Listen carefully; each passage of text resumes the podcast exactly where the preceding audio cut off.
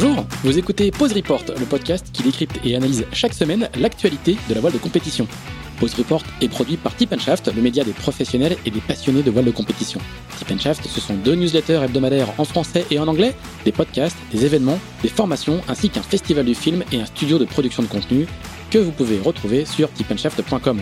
Je suis Pierre-Yves Lotrou et je vous souhaite la bienvenue dans Pause Report.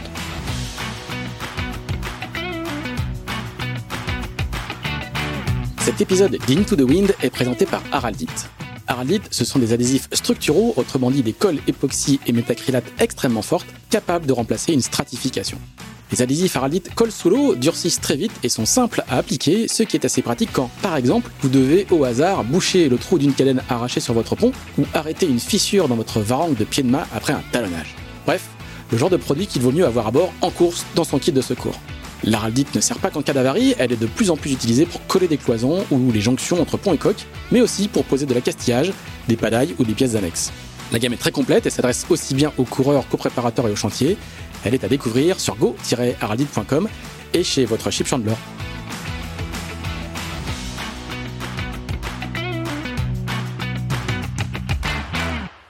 Bonjour à tous, bonjour à tous et bienvenue dans ce 28e épisode de Pause Report, le podcast hebdomadaire de Tip Shaft qui explique, décortique, décrypte, analyse l'actualité de la voile de compétition sous toutes ses coutures en compagnie des meilleurs experts. Nous sommes le mardi 11 mai, il est un peu plus de 10h30 et nous allons parler de voile olympique évidemment avec deux marins qui viennent tout juste d'être sacrés championnes et champions d'Europe de 470 à Villamora au Portugal. La championne d'Europe, c'est Aloïse Retornaz, qui est titrée pour la deuxième fois de suite avec euh, Camille Lecointre. Et le champion, c'est Jérémy Mion, qui fait de son côté euh, équipe avec Kevin Péponnet et qui a lui aussi remporté ce titre européen. Alors pour la troisième fois, si, mes notes sont bonnes. Et les deux premières, c'était avec euh, Sofiane Bouvet en 2013 et en 2016. Donc au total, si mes calculs sont bons, on doit avoir cinq titres de champion d'Europe autour de la table. bonjour à tous les deux. Je crois que Aloïse est à Brest, c'est bien ça? C'est ça. Bonjour. Et Jérémy, euh, Jérémy, je ne sais pas où tu es en fait. Je suis à Marseille. À Marseille. Et nous avons euh, Axel Capron, le rédacteur en chef de Tip Shaft, qui lui est à Paris. Salut Axel. Oui, bonjour à tous. Bonjour Aloïse, bonjour Jérémy. Alors on a on a on a du on a du très très beau linge autour de la table et euh, c'est compliqué d'inviter euh, les deux équipages complets. Donc on a pris ceux qui sont suspendus au trapèze, on a pris les, les, équipiers et qui vont nous pouvoir nous raconter un petit peu bah, comment est-ce qu'on devient champion d'Europe. On va commencer par revenir justement sur sur ces championnats d'Europe. On va pas refaire toute la course puisqu'il y a eu quand même beaucoup beaucoup de mais on aimerait bien savoir un petit peu ben, comment comment vous êtes arrivé à Villamora. Je crois que vous avez fait beaucoup d'allers-retours avec le Portugal et avec vos zones d'entraînement tout l'hiver. Mais qu'est-ce que ça représentait pour vous ce championnat quand vous êtes arrivé et, dans quel état d'esprit vous étiez à la fois physiquement et, mentalement? On sait que la préparation en ce moment pour les athlètes de haut niveau, c'est quelque chose d'assez compliqué. Mais comment vous êtes arrivé sur cette épreuve? On va commencer honneur aux dames. On va commencer avec Aloïse. Eh ben, ça fait un moment qu'on traînait dans le coin à Villamois parce que depuis le mois de février, on était sur site quasiment avec euh, quelques allers-retours en France. En fait, ça a été un, des seuls plans d'eau où on a été autorisé à faire des compétitions. Donc c'était hyper particulier cette année parce qu'on a eu d'abord le championnat du monde à Villamora et ensuite euh, le championnat d'Europe euh, un peu un peu plus d'un mois après.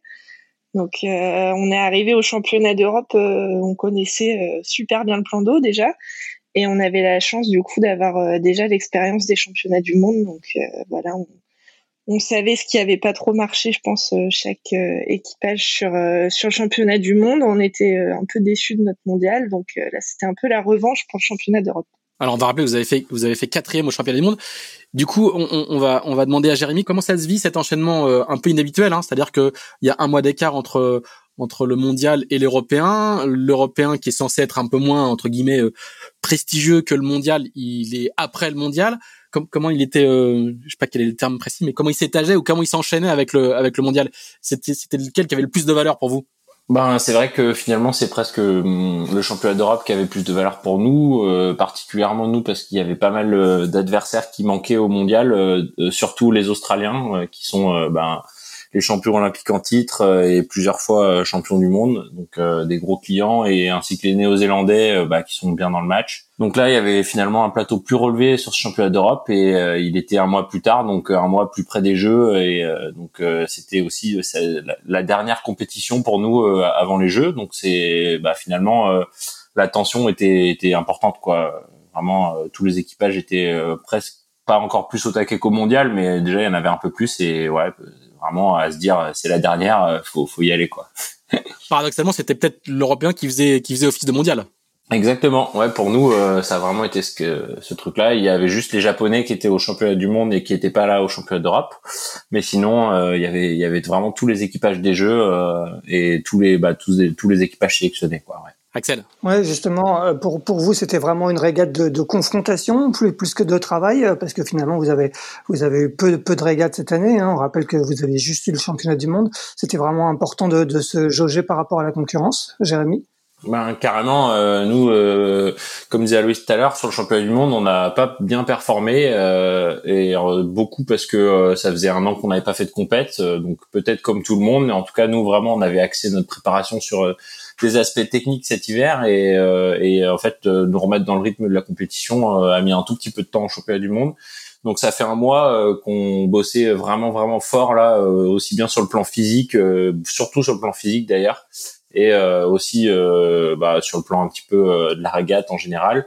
Et on va dire qu'on n'a pas changé grand chose et tout le monde nous a dit bah alors qu'est-ce que vous avez changé Ils ont tous l'impression qu'on a fait un truc magique entre le championnat du monde et le championnat d'Europe et en vrai ben c'est ça qui est magique dans, dans, dans ce qu'on fait, c'est que ça se joue à rien, quoi. Et euh, ça, il suffit d'un tout petit euh, bout de cohésion en plus, euh, une forme physique un poil mieux, et puis et puis et voilà de la confiance dans ce qu'on fait. Et d'un coup, pam, ça, ça se transforme en un championnat comme on l'a fait là. Donc donc voilà, c'est non, c'est un championnat vraiment important. Et pour nous, l'objectif c'était d'apprendre à gagner. Donc ben voilà, objectif plutôt rempli. Et surtout, on a pu se rassurer sur notre vitesse tout au long de la semaine et même des jours qui ont précédé le championnat d'Europe. Quoi on, rappelle que vous aviez terminé 9e hein, au mondial, c'est ça? Mm. et, vous, Aloïse, vous avez changé des, choses entre le championnat du monde et, ce championnat d'Europe? Ouais, on a pris vraiment le temps de débriefer après le championnat du monde. Euh, c'est, bah, comme disait Gère, c'était euh, très particulier comme situation. Euh, pour le championnat du monde, on n'avait pas eu d'épreuve internationale de ce type de, depuis un an et demi, donc c'est hyper long. donc il y a beaucoup d'automatismes tactiques, de de tenir la pression qui, bah, qui se remettait un petit peu en jeu sur le mondial. Et euh, là, on a vraiment pris le temps d'analyser les points noirs et euh, et du coup, on est arrivé à la tête un peu plus fraîche euh, sur sur l'Europe, avoir remis les priorités peut-être au bon endroit aussi. Et la particularité, moi aussi, je trouve du championnat d'Europe, c'est qu'il y a vraiment eu un un tournant nous aussi sur euh, la préparation euh, la préparation physique. Et il y a, y a, eu euh, quatre journées sur le championnat d'Europe qui étaient vraiment hyper intenses physiquement. Et, et voilà on a tout donné. Et c'est ça qui a fait aussi la différence sur sur l'européen par rapport au mondial où on est on était peut-être un peu plus submergé par le retour à la compétition sur le championnat d'Europe. Là on est arrivé sur le championnat du monde sur le championnat d'Europe on est arrivé un peu plus préparé plus prête à, à se donner à, à 200%. Aloïs, toi, toi comme comme Jérémy, vous avez vous avez beaucoup euh, dans vos déclarations là, vous avez beaucoup souligné l'importance du facteur physique. Est-ce que tu peux nous expliquer en quoi ça devient plus important qu'avant? Je crois qu'il y a des il y a eu des évolutions de règles et donc notamment euh, toute la partie euh, pumping, le fameux pumping qui doit rappeler quelques souvenirs aux plus anciens qui ont couvert la planche à voile il y a bien longtemps. Est-ce que tu, peux nous expliquer en, quoi ça devient un, un enjeu beaucoup plus important qu'avant aujourd'hui? Bah alors depuis euh, un moment, les règles ont évolué. Hein. C'était suite au jeu de Londres en 2012. Donc euh, il y, a, eu une ouverture sur les règles de course en fait. Où maintenant il y a le droit euh, à partir d'un certain nœud de vent. Donc pour nous c'est huit nœuds de vent. Le, comité de course met un pavillon, un pavillon haut. Et donc du coup à partir de ce moment-là, les équipages sont autorisés à faire, on va dire un peu ce qu'ils veulent pour propulser le bateau et le faire aller plus vite, que ce soit auprès ou au portant. Et donc euh, auprès, euh, c'est la partie, euh, nous on appelle ça, c'est un peu barbare, on appelle ça le babouinage en référence aux au planchistes euh, avant. Donc là, c'est vraiment une partie qui concerne bah, uniquement l'équipier. En fait, on, on, prend notre cap de trapèze, on se décroche de la ceinture de trapèze et on, on tire sur le mât. En fait, on donne des mouvements comme on a pu le voir sur les planches à voile pour faire bouger le mât et le haut de la voile. Et euh, au vent arrière, par contre, c'est vraiment un travail à deux où là, du coup, en fait, on fait rouler le bateau euh, en tirant euh, sur les voiles et sur le bateau très fort. Donc, c'est quelque chose qui s'est vraiment développé au fur et à mesure du temps. Déjà après Rio, il y avait eu vraiment une tournure, surtout au vent arrière, où où bah, tous les équipages y étaient un peu mis. nous, ça n'était pas notre point fort au début. On a mis un peu de temps à s'y mettre. Et puis, moi, je trouve qu'il y a eu une vraie tournure, surtout après après la période Covid, en fait, tout le monde est revenu le, le, couteau entre les dents. Je pense que tout le monde s'est dit qu'il y avait vraiment beaucoup à travailler là-dessus et donc maintenant euh, notamment au prêt euh, c'est hallucinant quoi tous les équipiers se décrochent en permanence et ils pompent euh, tout le bord de prêt c'est des choses qu'on voyait beaucoup moins avant donc en fait pour les pour l'équipier au prêt et pour les deux au vent arrière, il y a vraiment maintenant cette euh, dimension physique à gérer et, ça fait vraiment la différence en fait. Ça, fait vraiment accélérer le bateau et donc euh, c'est vraiment ça qui peut permettre de passer devant un, paquet de bateaux à un moment euh, dans la manche et, ça peut faire gagner des manches. Quoi. Jérémy, du coup, toi, ça t'a obligé à changer ta préparation physique, à mettre l'accent dessus? Ouais, c'est c'est quelque chose. Euh, moi, j'ai toujours été quand même axé là-dessus, euh, mais euh, c'est vrai que bah c'est en fait c'est même depuis les Jeux de c'est c'est même pour la préparation de Londres, il y avait déjà l'autorisation de ce, de cette technique-là, sauf que ça a mis vachement de temps en fait à, à évoluer, à comprendre ce qui marchait. Au début, les gens pensaient qu'on pourrait pas tenir longtemps. ces trucs-là parce que c'était super physique, ça se blessait au niveau des avant-bras, ça se blessait au niveau des poignets, au niveau du dos. Et j'ai envie de dire euh, que sinon aussi même au niveau blessure du dos, euh, ça c'est un passif euh, de d'équipier de 4-7 depuis des années, des années, des années quoi. Ça date, voilà, c'est des choses malheureuses, mais franchement il y a, moi je connais quasiment 100% des équipiers qui sont qui ont été sélectionnés au jeu, qui se sont fait mal au dos quoi. Donc pour moi, ben à la rigueur, ce qui se passe en ce moment, ça demande une bah, d'être encore plus pro euh, sur cette partie préparation physique. Et euh, ça veut pas dire qu'on passait pas du temps à le faire mais c'est mieux cadré quoi. En tout cas moi perso c'est ce qui c'est ce qui se passe vraiment en ce moment. Et pourtant j'ai quand même fait des études de kiné j'ai fait STAPS. Euh, je m'intéresse énormément énormément à ça et j'ai goût à faire ça. Et, là pourtant j'ai à 31 ans une révolution un peu dans ma manière de m'être préparé euh, là. Donc c'est incroyable de, de, de voir ça et c'est ça qui est cool et euh, voilà, donc euh, c'est sûr que c'est très très important pour tenir euh, et pour être plus fort que les autres sur la durée, quoi.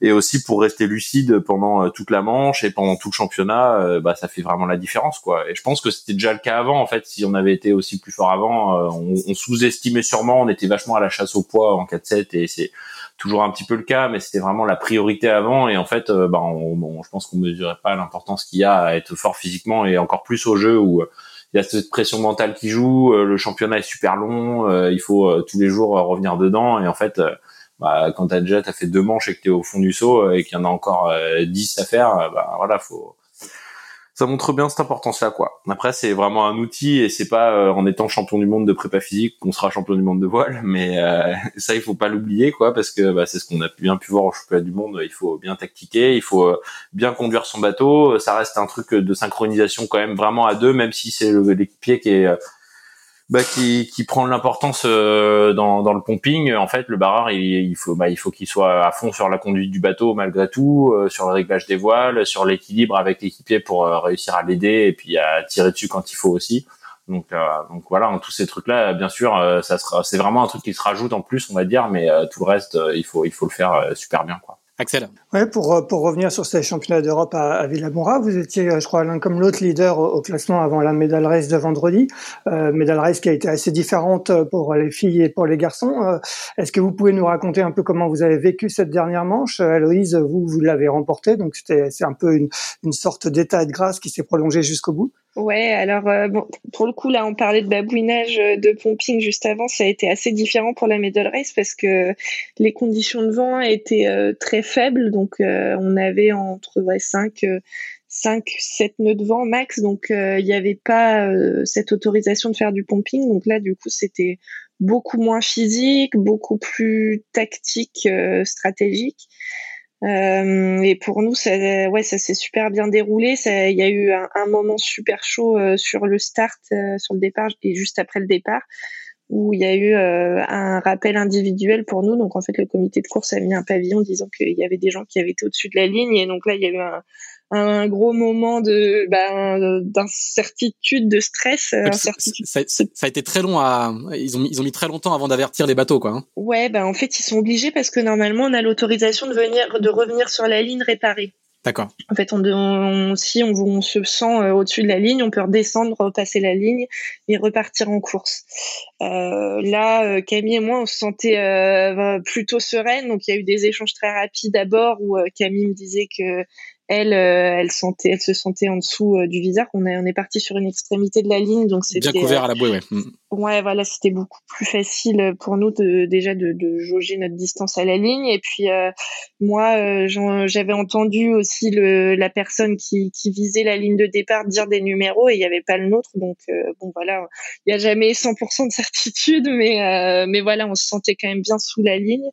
Donc on a décidé de pas réparer. Il y a personne qui a réparé, donc là je temps euh, d'attente. Euh, j'ai l'impression qu'il y a eu 100 minutes, mais on m'a dit après coup qu'il y avait eu euh, une petite minute avant que, avant que les jurys avertissent les deux bateaux qui avaient, qui avaient été au-dessus de la ligne. Et donc, nous, en partant sur l'extrémité de la ligne, on avait vraiment pris l'avantage parce qu'on est parti du bon côté de la ligne de départ. Et, et ensuite, on a eu ben, on, a, on a eu la bonne nouvelle de voir que c'était nos concurrentes espagnoles qui, qui étaient les plus proches en points au classement qui, qui étaient au-dessus de la ligne. championne du monde en titre, hein, je crois. Hein. C'est ça, exactement.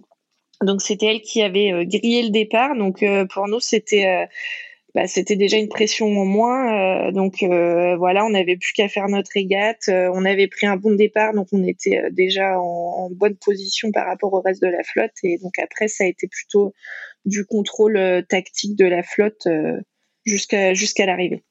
Ouais, Vous, Jérémy, ça a été une régate très très différente. Hein. Vous, vous terminez neuvième de cette medal race. Vous avez été, je crois, que vous étiez en milieu de flotte à mi-parcours et je pense qu'il y a eu un, il y a eu un, rebondissement après. Vous terminez mm. neuvième. Est-ce que vous avez eu peur de, de perdre ce championnat d'Europe? On rappelle que que c'était un championnat d'Europe open hein, avec aussi des, des, pays non européens. Je crois que c'est les Néo-Zélandais qui terminent mm. en tête au classement final. Vous vous faites deux au classement final, mm. donc champion d'Europe.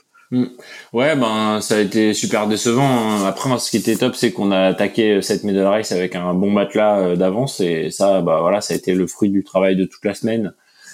Euh, donc, euh, ben on pouvait quand même euh, pas dégringoler de chez dégringoler. On était sûr d'être sur le podium européen et puis on était quand même assez loin devant les deux autres Européens justement. Mais euh, ben, c'est vrai que dans ces conditions de molle, euh, comme disait Aloïse, euh, ben, tout peut arriver. Il y avait vachement de clapots aussi. Et en fait, au milieu du, du, deuxième pré, il y a vraiment eu un trou d'air où on était. Et, et en fait, ben, j'ai même revu des vidéos hier de la medal race que j'ai pris le temps de regarder un peu. Et, et, et en fait, effectivement, les autres étaient petits trapèzes sur le sur l'autre côté, ce que j'avais même pas vu de l'intérieur. Et moi, j'étais complètement au fond du bateau là où on était. Donc ça a été vraiment long, assez difficile. Et puis ça s'est joué à pas grand chose parce que le Néo-Zélandais euh, réussit à passer un dernier bateau euh, au dernier moment à la dernière bouée. Sinon, on était quand même devant lui au classement général. Donc voilà, c'est les particularités de la medal race. On sait que nous, c'est quand même plutôt un, truc qu'on a dans lequel on, on est bien d'habitude avec Kevin, quoi. Donc on continue de garder cet état d'esprit-là et, euh, et, puis c'est le jeu de la voile et de la régate. Hein. Il y a un paquet de gens qui se sont fait coiffer sur la fin même de transat euh, en passant sous une île et à la fin hop euh, voilà alors qu'ils avaient mené tout le long euh, bah voilà c'est la particularité de cette manche qui remet tout en jeu. Ça nous remontre un peu l'importance d'essayer d'y arriver avec le maximum maximum de points possible et que chaque point pendant notre régate est importante parce qu'à la fin un point sur la medal race ça peut tout changer. Donc voilà ça vous montre cette importance là après bah, je vous cache pas que franchement c'est sûr que ça ça ça fait moins apprécier le titre, euh, on va dire, parce que c'est sûr que le titre européen c'est top, hein, euh, c'est vraiment top, mais euh, moi je pense aussi au classement général en vue des jeux et bah, ça nous fait terminer deuxième, quoi. Et, et à la manière aussi, quoi. Si on avait arraché la deuxième place en étant remonté de derrière, on aurait été super content. Quand tu étais devant et que tu te fais redescendre juste au dernier moment, bah, c'est moins moins plaisant, mais à la rigueur bah, j'ai envie de dire déjà ça doit pas ternir euh, l'image de tout le championnat parce que clairement euh, enfin voilà on a fait 11 euh, manches de dingue pendant tout le championnat et on a fait une belle démonstration physique et technique en vitesse et même sur la construction de la régate. Et l'autre chose c'est que ça nous met un petit goût amer qui est sûrement très bien pour les jeux et qui fait que bah, aujourd'hui j'étais déjà en salle pour reprendre l'entraînement et bon, j'y aurais été dans tous les cas mais en tout cas voilà là il y a encore ce petit goût de revanche qui qui, qui est là et c'est pas plus mal quoi. C'est voilà, on est on n'est pas du genre à se reposer sur nos lauriers, mais là du coup encore un petit peu moins et, et voilà. Et c'est cet été qu'on essaiera de faire le, le travail quoi. comment ça se passe une medal race Là, là la, manche des, des filles était et, celle qui est partie en premier. Euh, et, et, les garçons, euh, vous leur avez succédé. Vous, vous, regardez la manche des filles, les filles, vous regardez la manche des garçons. Comment comment ça se passe sur l'eau? Euh, moi personnellement, j'essaye de pas regarder la manche d'avant. Je sais que ça nous est arrivé, bah, par exemple en 2018 sur sur le championnat du monde à Russe où c'était l'inverse, c'était les garçons euh, qui étaient d'abord qui avaient la, la medal race avant nous et ils gagnent et en fait c'est vrai qu'on regarde leur arrivée, on est super content pour eux et tout et et en fait, on passe un petit peu à côté de notre préparation de manche sur cette épreuve-là. Donc maintenant, ça m'a un peu servi de leçon. Il y a trop, il y a trop d'émotions positives, en fait, c'est ça. Ouais, voilà, moi j'essaye de de pas trop regarder la manche d'avant. Là, on avait euh, une medal race avant la, la nôtre, on avait la medal race des mix. Euh, donc c'est pareil, on a regardé euh, ce qu'ils faisaient en termes de stratégie quand même, parce qu'il y a quand même un échange. Il y avait deux équipages français sur français sur la medal race des mix. Donc il y a quand même un échange euh, entre nos, notre coach à nous et le coach des mixtes euh, parce que c'est important de savoir ce qui s'est passé au niveau du vent. Mais par contre, euh, en termes émotionnels, on essaye de vraiment pas s'investir. Et vous, Jérémy, du coup, vous avez perdu un peu d'influx en, en, assistant à la victoire de, de Camille Lecointre et d'Aloïse? Non, Franchement, on n'a pas trop. Enfin, là, pour le coup, on était bien concentré dans notre course aussi, quoi. Euh, ça, c'est vrai que c'est une expérience aussi euh, dont parle Louise que que je bah, que je partage. Hein, qui est, il faut pas, faut pas s'enflammer dans les réactions des autres. Euh, par contre, c'est intéressant de se, de se, servir des informations de leur medal race, mais là, en même temps, euh, les choses elles évoluaient, le vent était très léger, donc faut pas non plus tirer trop de conclusions et se dire ah c'est passé à droite, je vais à droite et bam ça passe à gauche. Faut rester aussi bah, dans son présent quoi euh, et, de ce qui va se passer sur notre manche. Euh, et puis voilà, c'est vrai que ça fait un peu penser euh, cette histoire d'émotion de voir les autres qui finissent avant. Euh, ben ça fait un peu penser au jeu où on a tous un, une des dates différentes de début de régate et du coup des dates différentes de fin de régate et à la fin d'ailleurs nous c'est encore le cas on est souvent vers la fin et du coup il y en a plein qui terminent leur jeu avant nous quoi et ça c'est compliqué mentalement parce qu'il faut rester euh, dans son truc à soi. Euh, il faut pas, voilà, on est super content. Charline, ah, championne olympique, trop cool. Mais en fait, nous, on a encore deux jours de course à faire et voilà, faut, faut garder la pression et, et la concentration. Mais euh, c'est pas facile quoi. C'est un jeu qui est pas facile à faire et de quand ça se passe bien, quand ça se passe pas bien aussi pareil. Hein, ça peut aussi nous nous toucher et du coup nous impacter aussi dans notre performance. Donc c'est c'est pas évident parce qu'on a envie de partager ça et c'est des gens euh, quoi, avec qui on, se voit toute l'année et qu'on apprécie euh, et puis euh, en même temps il faut être un peu égoïste sur le moment et et penser à sa course parce que parce que c'est pas facile et que voilà ça ça peut vite déraper si on si on manque un peu de concentration quoi. Axel? Oui, c'était euh, ces championnats d'Europe était votre dernière euh, compétition internationale avant de vous envoler euh, pour le Japon. Hein, vous l'avez dit tout à l'heure. Est-ce que vous avez l'impression, avec ce titre, d'avoir marqué un peu votre territoire par rapport à, la concurrence, sachant que, comme tu le disais, Jérémy, la, concurrence était a, priori plus forte sur ce championnat d'Europe que sur les championnats du monde?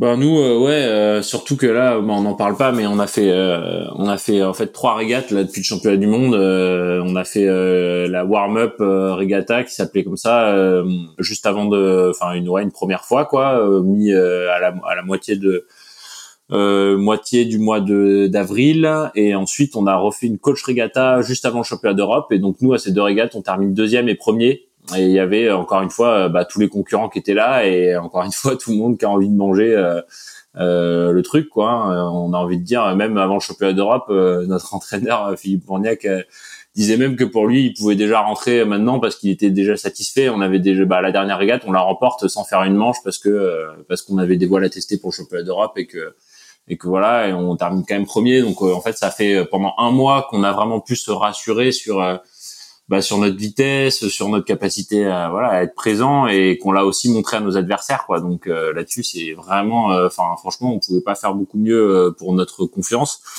par contre, ben comme je disais tout à l'heure, l'excès de confiance, moi clairement je l'aurais je l'aurais jamais quoi parce que ben c'est vrai que j'ai la chance d'avoir eu quelques titres maintenant et la clé pour moi c'est de c'est de jamais croire que c'est gagné quoi et de croire que voilà donc malgré tout ce qu'on vient de faire là euh, ben les jeux ça va être euh, une mission euh, c'est pas facile d'être là au rendez-vous. Donc on ce qui est top c'est qu'on sait qu'on est capable de le faire. Vaut mieux avoir fait ce qu'on a fait là plutôt que de ne pas l'avoir fait et de se poser 15 000 questions. Et maintenant faut bah faut faut pas relâcher. Et puis faut c'était qu'une étape on va dire quoi. Et celle celle qui nous a, celle qui nous importe elle est elle est dans quelques quelques jours. Hmm.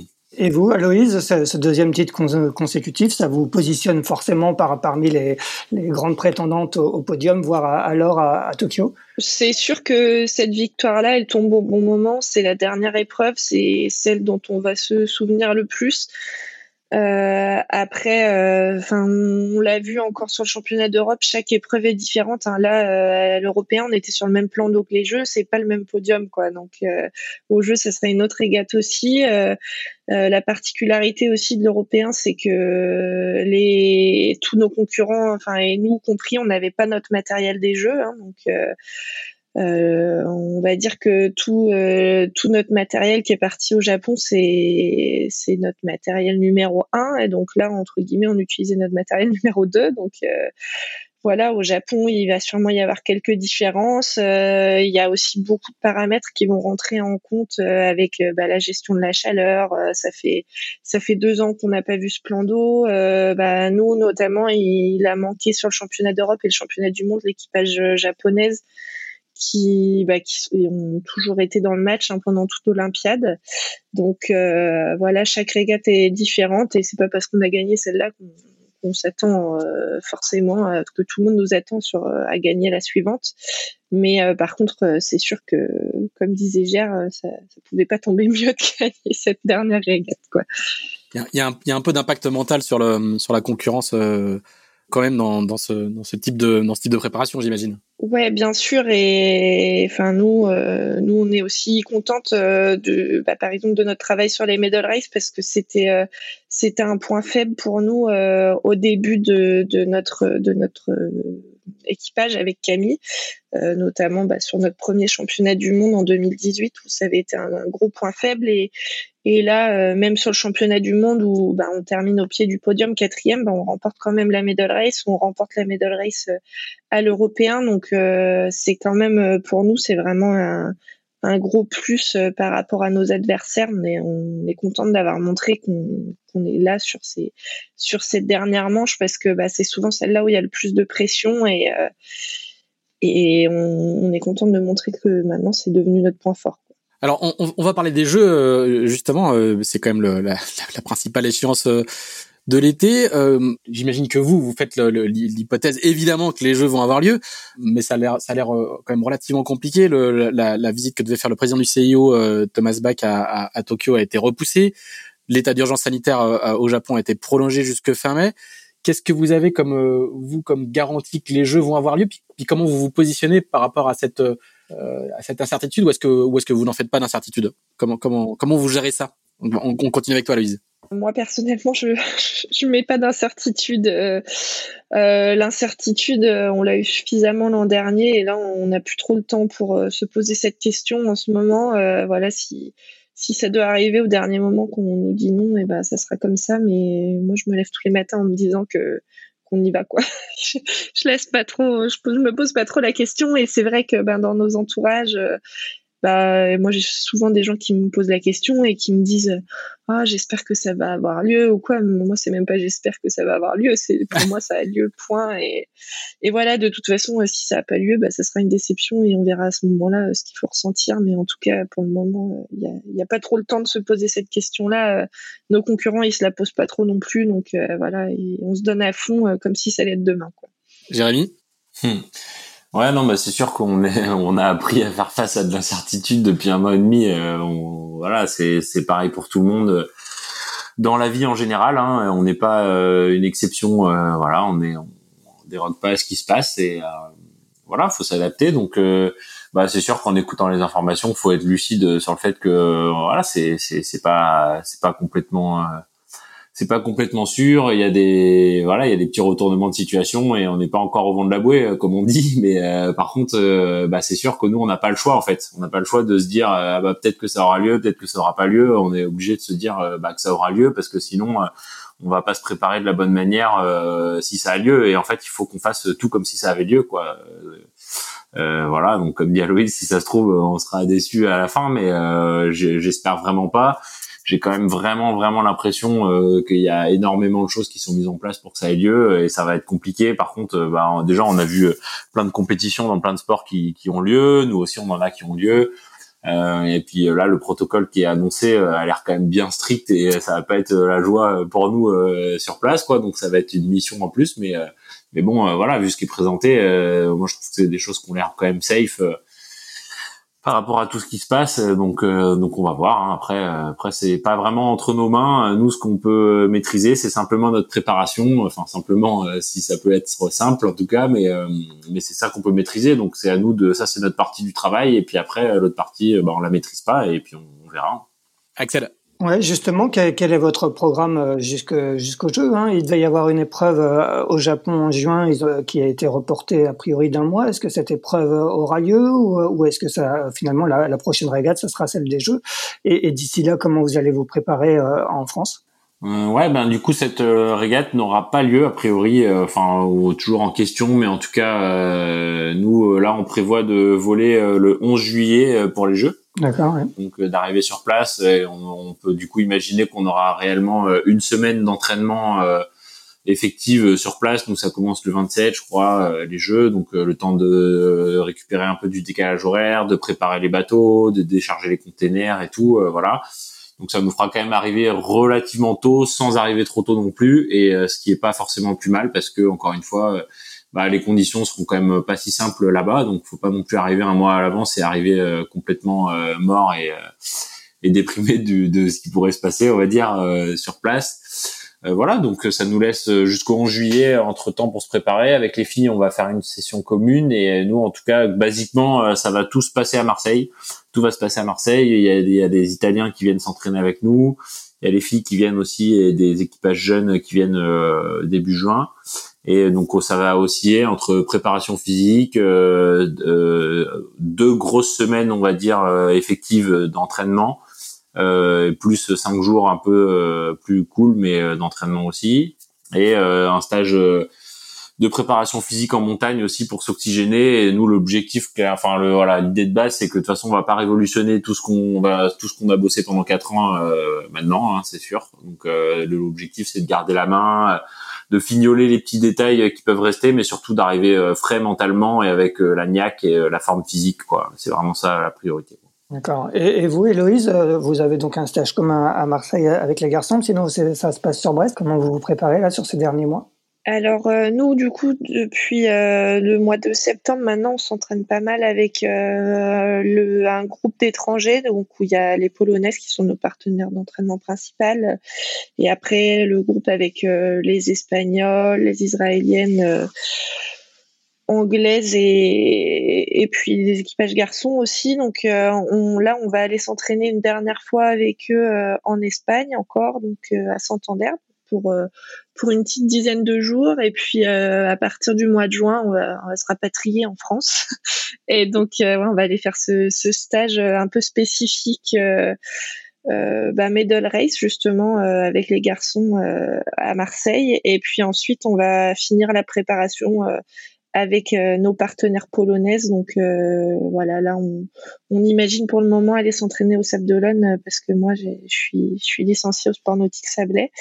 Donc voilà, normalement on devrait aller faire un stage là-bas et puis quelques entraînements à la maison avant de partir pour pour faire quelques manœuvres et puis et puis se préparer doucement au départ et puis aussi on a on va avoir un gros travail de préparation enfin d'acclimatation à la chaleur à Brest, au pôle France de Brest, ils vont nous mettre un, espèce de conteneur en fait où on va avoir euh, la possibilité de régler euh, euh, la chaleur et, et l'humidité dans le conteneur. Et donc ça va nous permettre un petit peu de, de faire des simulations Japon déjà. Donc pour être capable d'arriver au Japon de fournir un effort physique dans des conditions euh, bah, météorologique euh, pas très pas très clémente, un peu dur pour notre corps. On a des on a des taux d'humidité là-bas qui dépassent parfois les 90%, 93, 95%. Donc c'est vraiment super dur euh, de fournir des efforts physiques dans ces conditions-là. Donc ça va être aussi un gros objectif avant de partir de de réussir à préparer notre corps à, à ce genre d'effort. Vous avez vu, je crois, sur des sur des, des test events naviguer avec des certains avec des gilets rafraîchissants. Hein. Je, je, je, me souviens d'avoir vu des images comme ça assez impressionnantes. Hein. Ouais, des gilets rafraîchissants. Alors euh, la particularité un peu nous de notre support euh, bah, avec Jérémy surtout, c'est qu'on est équipier, donc on est déjà euh, harnaché dans notre dans notre ceinture de trapèze avec le gilet de sauvetage. Donc c'est dur de rajouter des couches intermédiaires, on va dire, mais c'est surtout sur les entre les manches où ouais on essaye de bah, de, se mettre bah, de la glace, euh, des, des, gilets rafraîchissants sur le corps. Donc euh, c'est particulier. On n'a jamais vécu ça à part au Japon. Donc euh, il y, a, un gros dossier là-dessus. Ouais. Jérémy, toi, tu as, déjà vécu les jeux. En fait, vous êtes des équipages mixtes tous les deux, c'est-à-dire avec un, l'un des membres de l'équipage qui a déjà vécu les jeux, puisque même Camille, ça sera ses, ses, ses troisième jeu, si je me trompe pas.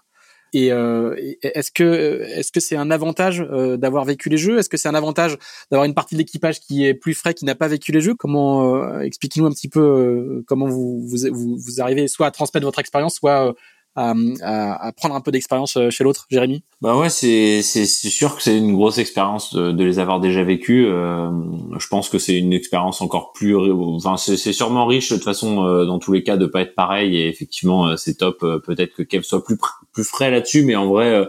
je pense quand même que c'est un avantage pour tout le monde, équipier barreur, si les mecs l'ont déjà fait, quoi, parce que c'est vraiment particulier bah, euh, l'ambiance et la, pression qu'il y a sur place. Euh, nous, on a vraiment la chance quand même d'avoir euh, bah, déjà beaucoup échangé là-dessus avec Kevin. Il est vachement demandeur, donc on en a parlé sans non plus voilà, se surcharger là-dessus, mais on a parlé des grandes lignes. et aussi bah il y a son oncle quand même qui est qui connaît aussi bien le dossier et un petit peu un petit c'est vrai que c'est vrai un petit peu.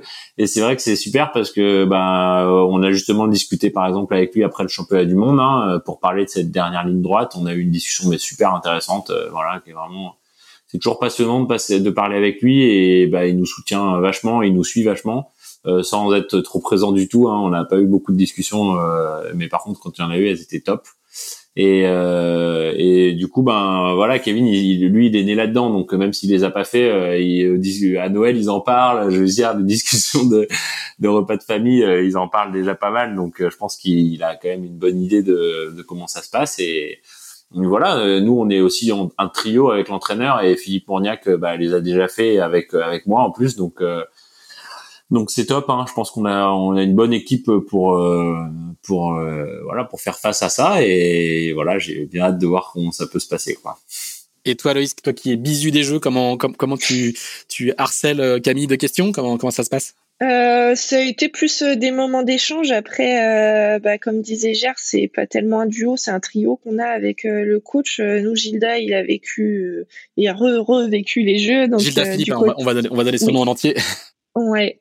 Euh, donc il a vécu les jeux côté entraîneur et côté euh, coureur, donc c'est aussi euh, une vraie force. donc ouais, on échange régulièrement là-dessus. Et puis bon, par contre, il y a un, nouvel aspect, c'est que les jeux vont être quand même particuliers cette année, donc ce sera peut-être aussi une chance de jamais les avoir vécus, parce que moi, j'aurais pas d'éléments de comparaison avec les jeux passés, on va dire, parce que bah là, il y aura, il y aura pas de public, on va avoir beaucoup de contraintes sanitaires, donc ça va peut-être être moins rigolo que, que ce que ça pourrait être euh, et, peut-être euh, bah, peut-être un peu moins grandiose euh, et un peu avec plus de, règles mais bon voilà, on, s'est quand même préparé à avoir une régate avec une pression plus importante qu'à l'habitude et, voilà, on en parle régulièrement avec notre préparatrice mentale aussi, Émilie Pelos, donc on, on, se prépare à tout ça au fur et à mesure depuis, bah, depuis qu'on a créé notre équipage. Axel. Et justement, est-ce qu'aujourd'hui, vous, pour revenir sur la concurrence, est-ce que vous avez clairement identifié quelles seront vos principales concurrentes euh, pour le podium à Tokyo vous, Le podium devrait se jouer à, combien d'équipes selon toi? Il y a toujours des outsiders, hein, donc euh, on ne peut pas déterminer euh, exactement le podium des jeux. Après, on commence quand même à avoir des tendances. La surprise, ça va être quand même de revoir, comme je disais, les japonaises comment elles ont travaillé elles pendant ces deux ans toutes seules dans leur coin. Euh, mais bon, quand même, on va dire avant la période Covid, on avait un petit trio de, favoris avec euh, les Anglaises, les Japonaises et nous. Et euh, là, quand même, on a vu que que cette période, euh, cette année supplémentaire avait quand même euh, bah, donné la, la, place aussi à certains équipages un peu plus jeunes bah, de monter en compétence. Donc là, je pense notamment bah, aux, filles espagnoles qui font championnes du monde. Donc voilà, on a vu que le niveau s'était resserré. Il y a les Hollandaises qui sont dans le match aussi, mais bon, on va dire que grosso modo, c'est on, aurait, euh, j'imagine, euh, bah, les, japonaises, les anglaises, les espagnols, nous, euh, qui devraient pas trop, pas trop loin du, du top 5, quoi. Après, à, voir dans quel ordre.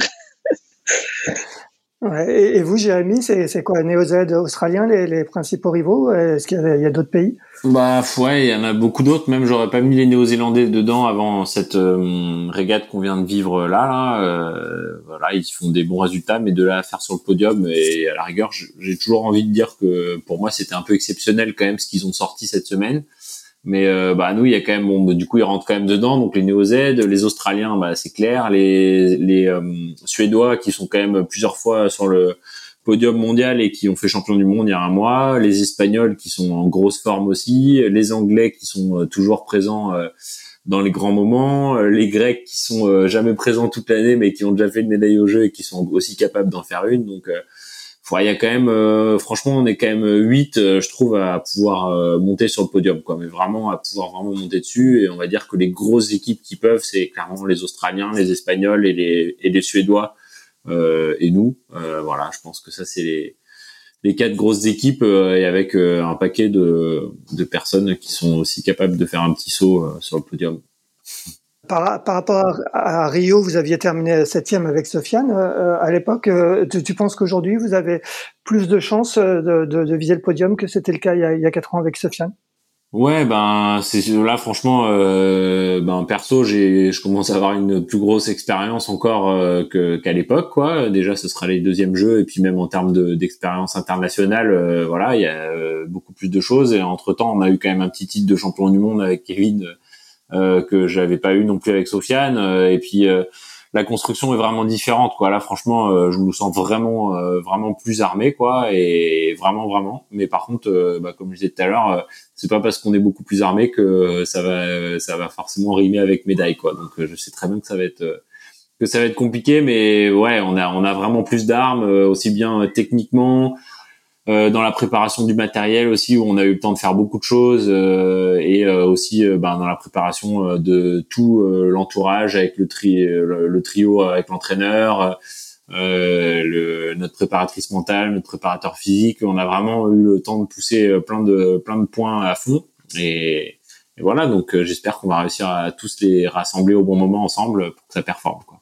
Tu, parlais euh, justement, euh, Jérémy, du, matériel. Est-ce que tu peux nous expliquer, euh, pour les gens qui connaissent, qui sont pas forcément des spécialistes du, du 470, à quel point justement la gestion du matériel est importante au, au niveau au niveau auquel vous naviguez, le, le, les voiles que vous testez? Je crois que vous avez testé des voiles puis vous avez rechangé un petit peu justement pour ce championnat d'Europe. Explique-nous à, quel point le, matériel, ce que les ce que les gens qui connaissent pas forcément la voile olympique ne, ne maîtrisent pas forcément, à quel point le matériel là aussi est important. Ouais, c'est primordial. On fait un sport euh, un peu comme l'automobile, on va dire. Euh, voilà, on a on a clairement une Formule 1 sous les pieds et on a quelques quelques autorisations. La jauge est très stricte quand même. Hein. On peut pas avoir, euh, vous, ça se verra pas à l'œil nu les différences qu'il y a entre les voiles ou les coques ou les dérives, etc. Mais en fait, bah, toutes les mini différences font à la fin que tu peux gagner des petits pouillèmes de vitesse, quoi. Et et bah il y a beaucoup de paramètres euh, qui euh, déjà euh, chacun de leur côté sont compliqués à comprendre et puis à, à voilà à optimiser. Et en plus ben allier les uns aux autres bah il y a peut-être une voile qui marche avec une dérive et, et pas et pas d'autres. Donc vraiment c'est c'est long, ça demande de, de la méthodologie, de l'énergie aussi, et puis de pas se perdre non plus là-dedans parce qu'il faut pas oublier que ça fait pas tout et qu'à la fin c'est le fait qu'on tire sur le bateau correctement qui fera que ça avancera vite. Euh, voilà, donc euh, c'est toute une alchimie euh, à gérer et voilà. Et je pense que bah, là-dessus, Kevin, il est vachement, bah, il est ingénieur. C'est, dans sa nature de, de vouloir avoir tous ces paramètres-là qui sont poussés au maximum. Et clairement, on les pousse plus loin que ce qu'on faisait avec Sofiane. Et c'est rigolo de voir que bah, il y a des performances qui peuvent être des fois similaires, justement sans avoir poussé ces mêmes choses à fond. Et donc voilà, ça montre qu'il y a vraiment plein de paramètres de la performance euh, à prendre en compte et à, et à, gérer, qu'on peut pas tout faire, quoi. Euh, mais en tout cas, là, on a eu le temps, du coup, de vraiment d'aller, bah, comme tu disais tout à l'heure, euh, on a la grand voile, on a changé de grand voile entre le championnat du monde et le championnat d'Europe, et ça joue pas à grand chose, mais effectivement, bah, depuis, ça va mieux. Donc, est-ce que c'est vraiment la grand voile ou est-ce que c'est notre cohésion qui est encore mieux, le plan physique, voilà, comme on disait tout à l'heure. Mais en tout cas, aujourd'hui, c'est vrai que ça va bien. Donc c'est toujours ça qui est, qui est pas facile à, à, mesurer, mais en tout cas là, ce qui est sûr, c'est qu'on emmène du matériel qu'on connaît sur le bout des doigts euh, au Japon, là, qu'on a mesuré, qu'on a testé, qu'on s'est réglé, et, euh, ben ça déjà, ça fait une, grosse différence, quoi. on va on va rappeler que, que vos deux bateaux sont sur un dans un container qui est en route en route pour le Japon. Euh, Aloïse, vous comment comment vous travaillez ce, ce paramètre matériel avec euh, avec Camille? et eh ben, au, début de l'Olympiade, c'était un paramètre qu'on avait choisi de pas pas mettre en haut de la pile, on va dire, parce que ben, on a commencé à, à, travailler assez tard ensemble. On a commencé à naviguer ensemble début 2018, donc en fait, il nous restait euh, deux ans et demi avant les Jeux, donc on avait décidé de de mettre euh, d'autres paramètres au premier plan, et puis finalement. Euh, bah, avec cette année supplémentaire, on s'est quand même euh, dit qu'il y avait des choses qu'on voulait qu'on voulait développer un peu plus. Donc on a on a beaucoup travaillé nous au niveau de nos mâts, de nos dérives et puis voilà, on n'a rien révolutionné, mais bon, on a, on a quand même trouvé des, des petits ajustements, bah, notamment après, on a encore découvert des trucs après le championnat du monde, où euh, bah, au championnat du monde, on avait encore des doutes euh, sur le matériel qu'on utilisait, et euh, voilà, on a fait des petits réajustements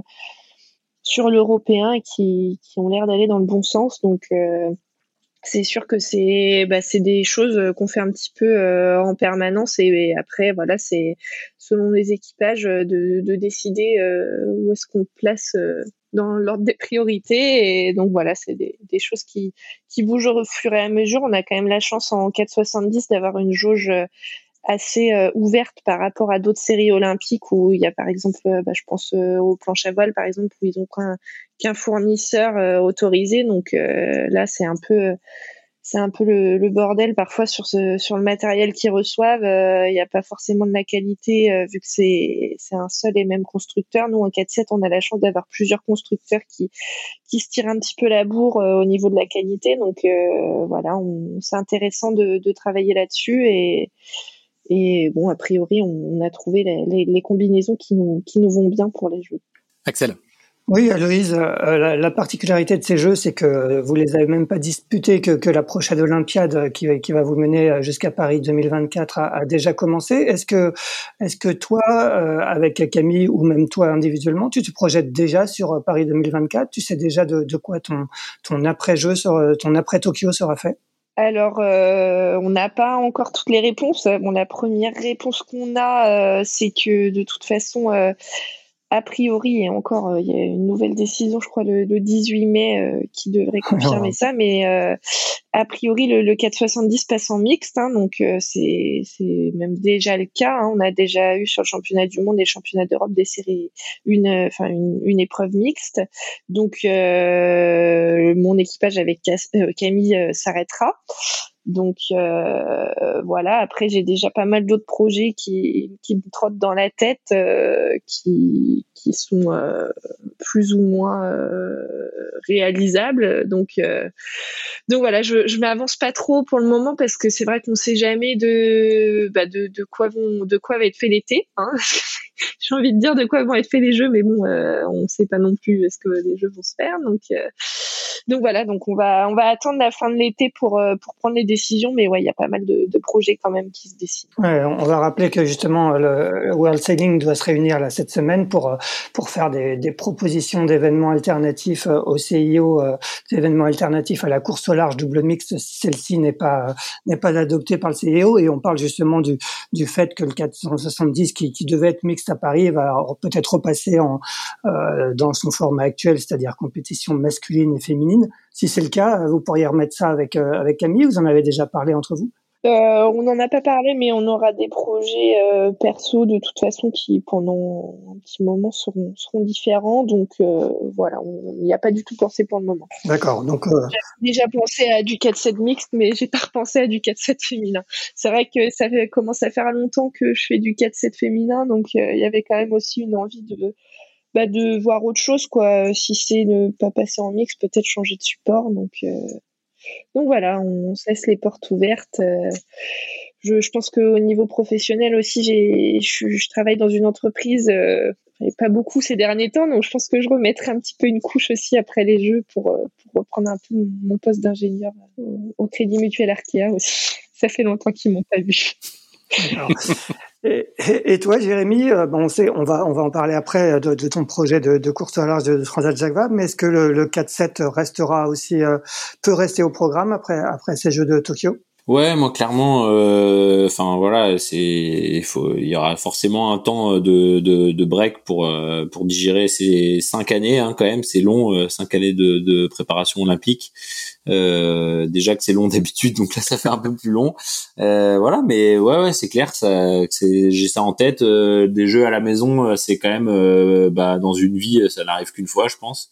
Donc, bah voilà, c'est c'est une aventure magique. Euh, voilà, des jeux à Marseille, ce serait, ce serait dingue. Euh, donc euh, voilà, donc à voir comment partir, avec qui. et donc il y a un peu le temps de voir tout ça, hein, mais c'est sûr que clairement dans ma tête, c'est encore une Olympiade qui me tentera quoi. Ouais, donc ça veut dire que tu as déjà quand même pris, pris des contacts féminins éventuellement pour, pour former un équipage mixte. En tout bien, tout honneur, ouais. Alors par contre, tu, as pris un contact masculin pour la pour la Jacques Vabre, puisque tu tu as annoncé ta participation avec euh, avec Cédric Château. Donc euh, euh, on, pose souvent la question aux, gens de la voile olympique s'ils sont intéressés par le large, et c'est c'est pas souvent le cas en fait au final. toi par contre, c'est quelque chose qui qui t'intéresse. Est-ce que tu peux nous raconter comment comment ce, ce projet s'est monté et puis nous nous dit d'où vient d'où vient cette envie cette envie de large? Ouais, bah ça s'est monté un petit peu. Je me suis fait prendre en guet-apens par Cédric, surtout, c'est ça qui s'est passé. Euh, on a on a rigolé en fait avant que les jeux soient reportés et tout, parce qu'on se disait ah bah t'as vu, euh, les jeux se finissent en 2020, 2021 il y a la Jacques Vabre, toi t'auras besoin d'une année de break et tout. Vas-y, ce serait cool qu'on se fasse une petite transat ensemble et tout. Et voilà, c'est vrai qu'avec Cédric, ben c'est un de mes premiers entraîneurs et et c'est vraiment un ami donc euh, donc on, s'apprécie vachement et on se parle bah, super super souvent je l'appelle encore pour parler de mon projet olympique euh, régulièrement et tout et euh, du coup avec les jeux reportés je m'étais dit bon bah ça ça risque de tomber à l'eau parce que voilà hein, ça va être un peu trop short comme timing pour faire ça. Et en fait Cédric bon bah lui ça lui fait pas vraiment peur ce genre de choses. C'est plutôt même l'inverse j'ai envie de dire. Et du coup au mois de décembre j'étais en train de bricoler chez moi et il m'appelle et il me dit bon alors voilà, euh, après les jeux de Rio, t'as eu un petit coup de déprime après parce que tu savais pas quoi faire. Et ça, là, je vais essayer de te, te remonter le moral euh, et de te t'embarquer sur une transat et tout. Donc, euh, voilà, c'était une proposition de dingue c'est vrai que moi à la base euh, bah moi je suis j'ai commencé la voile en Ile-de-France sur le lac de Sergy donc euh, je vous cache pas que c'est pas le sport national euh, là-bas. Et, et, donc voilà ça ça vient de loin tout ça. J'ai pas encore fait une nuit en mer sur un bateau de course quoi. Donc c'est quand même un gros défi. Euh, mais c'est un gros défi avec une personne bah, que j'apprécie vachement et en qui j'ai confiance et qui a déjà fait deux transats. Donc voilà, pour moi c'est c'est magique. Et avant, ça m'attirait pas forcément trop la course au large euh, parce que j'avais l'impression que c'était très différent et euh, et euh, je me je me retrouvais vachement dans la voile olympique et à rentrer le soir à la maison, j'étais content. et en fait, euh, bah, ce qui ce qui de plus en plus, c'est aussi l'aspect qu'on a à gérer dans notre euh, voile olympique, euh, à savoir la gestion des partenaires, trouver un sens à ce qu'on fait aussi, quoi. Pourquoi on fait tout ça? Et en fait, je trouve qu'il y a du sens quand il y a des gens autour de nous, quand il y a une équipe, quand ça fait rêver du monde. Et c'est vrai que la course au large s'y prête bien en France pour ça, parce que voilà, c'est quelque chose qui brasse du monde qui est vachement suivi, euh, qui euh, permet de voilà de, de c'est aussi beaucoup de temps de travail à terre avant de partir sur l'eau quoi. Au final, la course c'est presque le truc qui dure le moins longtemps de, de tout le travail que ça représente derrière et, et tout ce travail là, ça m'intéressait de le bah, de le mener un jour et du coup là ça me permet de mettre un premier pied dedans et de, de, de voir ça et, et puis d'aller faire une croisière avec mon Cédric quoi. Excellent. Oui, je crois qu'il y, a même deux croisières, hein, parce que vous avez annoncé dans une vidéo dans laquelle euh, tu fais notamment l'acteur euh, la semaine dernière que, que, vous aviez un partenaire euh, pour deux éditions. Je crois que c'est un, réseau d'agences d'emploi qui s'appelle SIM. Euh, est-ce que est-ce que tu as déjà navigué en classe 40 et sur quel bateau vous allez vous allez disputer cette cette Jacques Vabre? Non, on n'a pas, j'ai pas encore navigué dessus, donc c'est vraiment un gros défi. Et effectivement, c'est un projet un peu sur le long terme que euh, on a choisi de monter avec Cédric euh, pour que ce soit déjà plus vendable et que ce soit pas non plus trop long. C'est un projet sur trois ans, euh, donc voilà, pas un truc qui, qui permette de s'essouffler au niveau de, bah, de, des partenaires et un truc qui permette aussi quand même d'en profiter. Ou des fois, une transat et encore plus celle-là où il y, a la pandémie qui fait qu'il n'y a pas moyen de faire grand chose avant euh, donc euh, c'est assez court finalement euh, pour communiquer et tout. Donc là l'idée c'est d'avoir d'engager des partenaires sur trois ans avec les deux transats Jacques Vabre et au milieu la route du Rhum pour Cédric et quelques régates bien entendu de préparation entre temps voilà donc donc bah ça va faire un planning assez chargé et au niveau du bateau ben c'est vrai que ça dépend vachement c'est un peu la course contre la montre. Ça dépendait vachement du budget qu'on allait trouver. Et en ce moment là, euh, je parle de ça. Euh, bah, le jour de, de notre titre européen, euh, il y a un autre partenaire qui potentiellement se positionne. donc on va avoir des réponses là, là dans les jours qui viennent, et ça dépendra du coup du type de bateau qu'on, sur lequel on pourra s'engager. Mais clairement, on aimerait voir vraiment pouvoir s'engager sur un bateau quand même compétitif quoi donc euh, ça demande un certain budget euh, et, en tout cas là on a bon espoir euh, depuis quelques jours de, de pouvoir réunir ça et voilà après c'est clairement je vous parle de ça et c'est clairement Cédric qui, qui mène les, les rênes hein. on, ça a été clair entre nous l'objectif c'est que je décroche une médaille l'été prochain et ben on en parlait tout à l'heure c'est un investissement de, de tout instant euh, de tous les jours, des 75 jours qui nous restent jusqu'au jeu là, euh, ça va être ça à fond. Donc euh, le contrat entre nous, il est clair. moi, je dois préparer la playlist pour la transat et, et, puis, et lui il s'occupe du reste quoi. Bon, tu montes, tu montes à bord en septembre, quoi. Exactement, exactement. Ça va être, voilà, à partir du mois de septembre, moi, ça va être une course pour un magazine, un maximum d'infos, prendre un maximum d'expérience autour de moi. Euh, après, je connais quand même pas mal de gens, on a pas mal de potes euh, bah, qui sont euh, là-dedans. donc, ça va être un gros plaisir de bah, de changer un peu d'univers et de voir ces personnes-là et de prendre leur expérience. Et voilà, donc je vais arriver avec une fraîcheur certaine et puis une envie aussi et, et par contre bah, une humilité aussi énorme hein, parce que on va dire c'est un peu comme Clarisse qui s'est lancée dans un énorme truc euh, très vite, et ben voilà, ça va être un peu euh, la, même idée. Donc, euh, je, je, pense que chaque jour va être et chaque heure va être importante, quoi, à partir du mois de septembre. Et c'est comme ça qu'on se retrouve à Matosé au, milieu du golfe de Gascogne au, mois de novembre. Exactement, le départ va être va être rude. Voilà, du babouinage au matossage. Et toi, Aloïse, question traditionnelle, euh, venant, des journalistes qui couvrent la course au large, est-ce que, est-ce que, est-ce que le large, toi, ça te, ça te tente un petit peu? Euh, Pas pour tout de suite. non, pas pour tout de suite. C'est vrai que, euh, bah, non, enfin, j'ai, je vois souvent les départs de course, hein, mais non, pour le moment, ça me donne moyennement envie. En solitaire, pas du tout. en double ou en équipage, euh, c'est vrai que ça, ça, me fait déjà un peu plus rêver. C'est vrai que, bah, par exemple, une Volvo, ça, ça me fait, euh, ça me fait un peu réfléchir pour le moment, même si c'est pas la, plus drôle des courses. Mais euh, bah, c'est vrai qu'il y a des circuits qui quand même me, me, font un petit peu plus rêver pour le moment. Bah, notamment, on s'est retrouvé il y, a, il y, a, pas très longtemps avec Camille sur les sélections euh, CLGP. Donc ce, ce, genre de projet ouais, m'intéresse un petit peu plus à court terme, on va dire.